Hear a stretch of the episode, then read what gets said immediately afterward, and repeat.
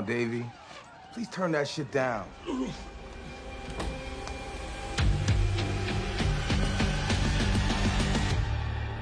在家人的眼中，老索是个失败无能的男人。他平凡无趣，每周的收垃圾日总是迟到，日复一日的在老丈人的工厂当一个普通的不能再普通的会计，甚至家里闯入了两个小毛贼，大儿子奋力的制服了其中一个男的，大好的机会在眼前，而老鼠却吓得不敢出手。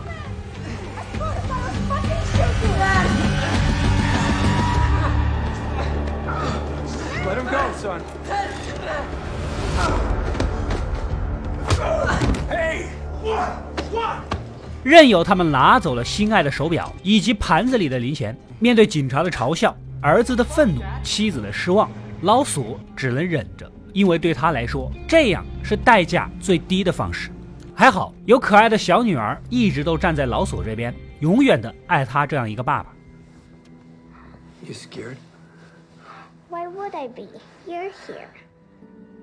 Yeah. 而他也同样的疼爱着女儿。隔天上班，大舅哥递过来一把枪，你可以继续窝囊，但你必须保护我的妹妹。I don't want it. It ain't a matter of want, Hutch. It's the principle of need. So, keep my sister safe, bro. 可谁又能知道，这样一个外表看似窝囊的人，其实是 FBI 历史上最凶狠的干员，人称清道夫。因为交给他的任务，除了他以外，从来都没有过活着的亲历者。本期为大家带来风骚老男人索尔的硬汉复仇电影《小人物》。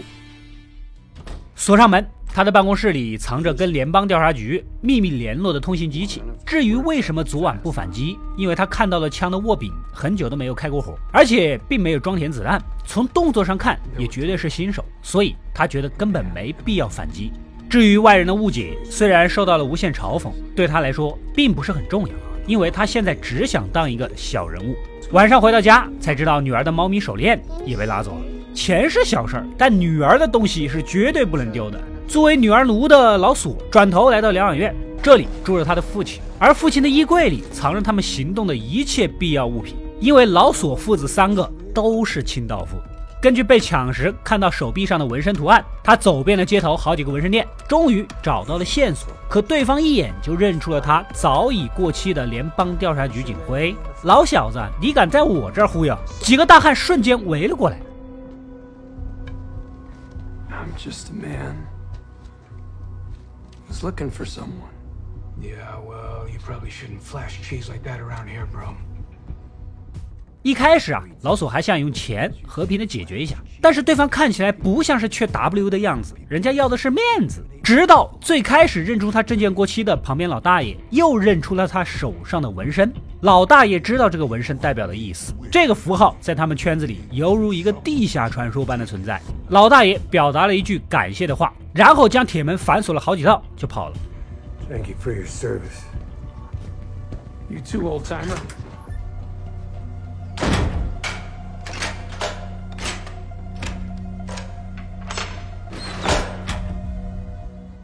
剩下的三个大汉瞬间有点懵，老板决定换个态度，重新开始这次的对话。How can I help you? Send me in the direction of this person. 顺利找到两个毛贼的家，这也是养不活自己的两个底层移民夫妻。老索想要拿回自己的旧手表和女儿的猫咪手链，表没有问题啊，可惜对方根本没留意什么手链，气得老索一顿老拳暴锤，直到传来孩子的啼哭声。原来他们还有一个刚出生的婴儿。心软的老索放过了他们。回去的路上，一群俄罗斯混混喝得醉醺醺的，拦住了公交车，在里面撒起了酒疯，甚至准备对一个妹子乘客蠢蠢欲动。老索突然内心产生了悸动，很久都没有动过手了，该找回一下自我，顺便发泄一下刚才的怒火。于是他卸掉了子弹，冲了上去。I'm gonna fuck you up.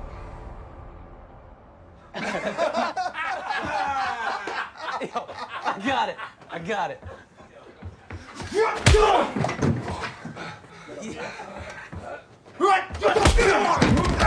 也许退隐太久，动作有些迟钝，打了几个回合才找到些感觉。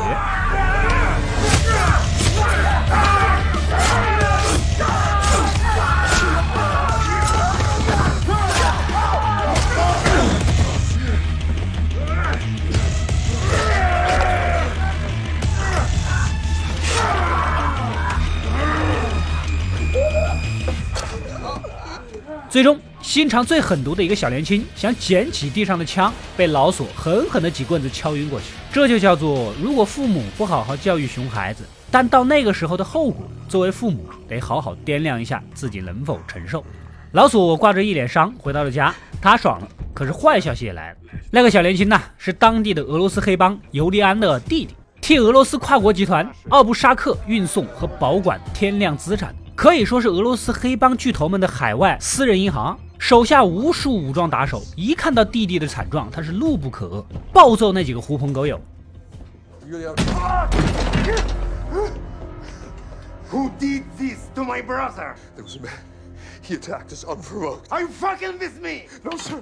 No, Don't sir. you lie to me! Don't you don't lie to me! Don't you fucking lie to me! Don't you fucking lie to me!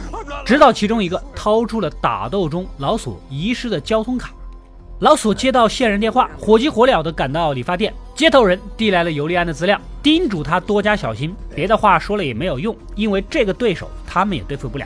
而这边也在翻老索的底呀。尤利安的毛妹情报员直接找到了自己五角大楼的线人，威胁他立刻马上搞到这个人的资料。这个线人一顿操作，发现老索的档案无法访问，直接去地下室翻出实体档案上面是老鼠参与过行动的现场汇报。无一例外全部都是不同死法的尸体堪称屠杀虐杀现场。毛妹情报员花了四分之一炷香的时间决定把资料给老大当场打包离职。Good luck.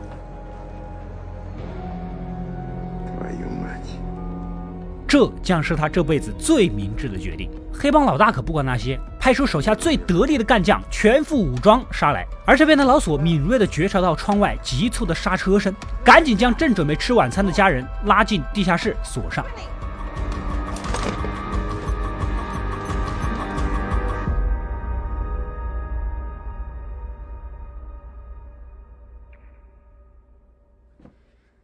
Don't call 911. 老婆、儿子啊、女儿这才第一次知道，原来自己家地下室安装了防爆门。关掉电源，靠着主场优势以及成龙般灵活运用家具，解决掉了好几个。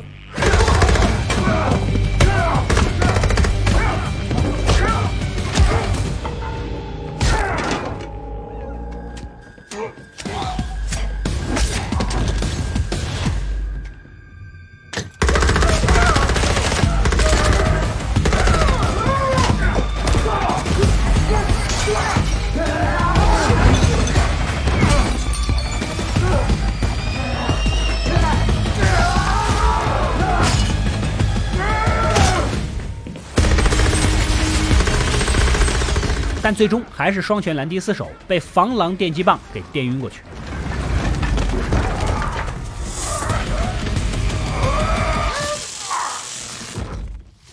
剩下三个将老鼠塞到后备箱带走，哪知道他早已醒来，利用灭火器引发车祸，这三个啊也挂了。赶紧跟老爸那边打去电话，让他做好防备，然后回家把老婆孩子送上车，有多远堵多远，等他解决掉目前的麻烦再回来。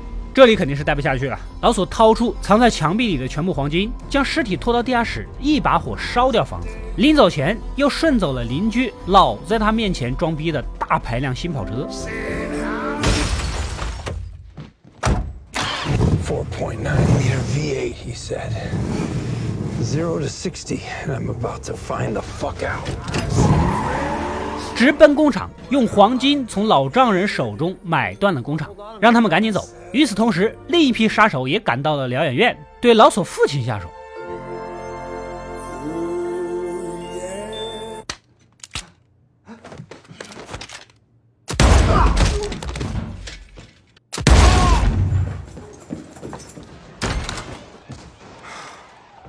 Come on, Davy. Please turn that shit down. 人家老了也不是吃素的啊！值班护士听到枪声赶过来，提醒他这么大年纪了，别看一些打打杀杀的电影，电视声音关小一点。尤利安也得知自己派出的小队被团灭的消息，决定动员全部武装力量。而老索在工厂开始了布置陷阱、自制手雷。他知道黑帮老大不会善罢甘休，不仅如此，还要主动出击，直接袭击了尤利安的存储库，一把火将所有黑钱全部都烧了。临走前呢，还拿走了他收藏的一幅画。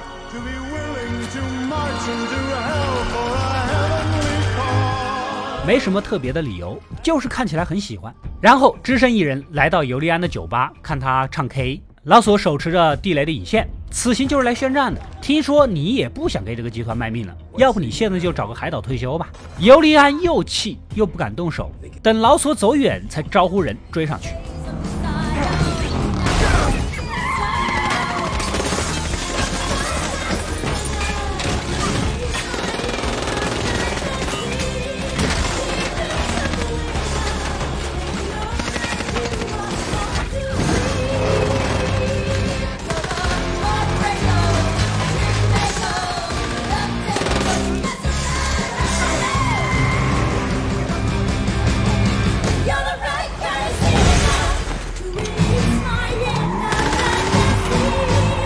事实证明，他邻居每天吹的这辆车确实不是盖的，提速确实强啊！老索领着后面一群人来到工厂，老父亲和杨子兄弟呢也前来帮忙。三个人过了太久的平淡日子了，太枯燥了，骨子里那股激情被这伙人彻底的激发出来，三人各自和对方刚起来。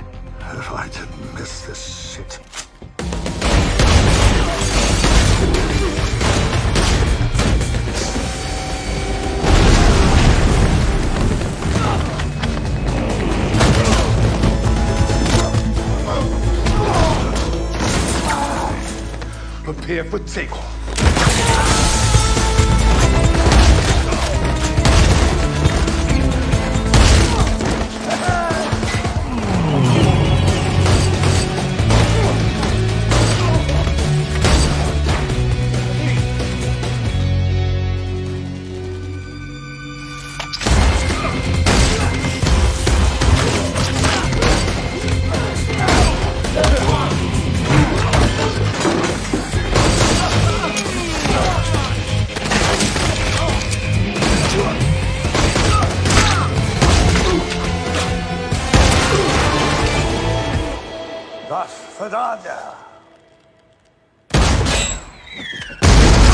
尤利安这边死的只剩他一个了，而老索父子三人的子弹也打光了，就差束手就擒。只见老索将刚才的地雷粘到防爆玻璃上，举起就冲向尤利安，瞬间拉开引线。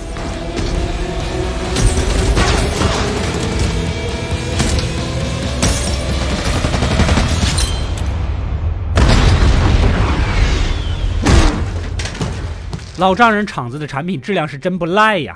此时警笛声大作，老鼠赶紧让他们赶紧离开，这里交给他来收场。接着就被带到警局接受两个探员的盘问。没过多久，两人同时接到领导打来的电话，让他们什么都不要问，什么都别多说，赶紧放人。Yeah. Yeah, what? you understand me now. If sometimes you see that I'm mad. 故事的最终，老索和妻子找了栋新房子，准备重新开始小人物般平淡的生活。不过呢，政府高层打来了电话，既然人家给你擦了屁股，不继续帮他们干活，你怎么报答呢？老索的神情瞬间变得凝重起来，而这一回，妻子非常的懂事儿。Does this house have a, uh, A basement. 因为地下室能保命呐、故事到这里也就结束了。看完这部片子，我第一时间想到的就是基努·里维斯的《极速追杀》和连姆·尼森的《飓风营救》。中年老男人为了家人或者心爱之物暴锤黑帮的套路简直一模一样。恰巧《极速追杀》三部曲跟小人物还是同一个编剧，简而言之就是我抄袭了我自己。在《极速追杀四》预计二零二三年上映，中间的空档期整一部爽片出来，咱也不闲着，是吧？而且敌对势力咱也不用多费脑筋，万年不变大反派俄罗斯黑帮。老美的电影看多了会以为俄罗斯人在美国只干黑帮，啥别的也不干。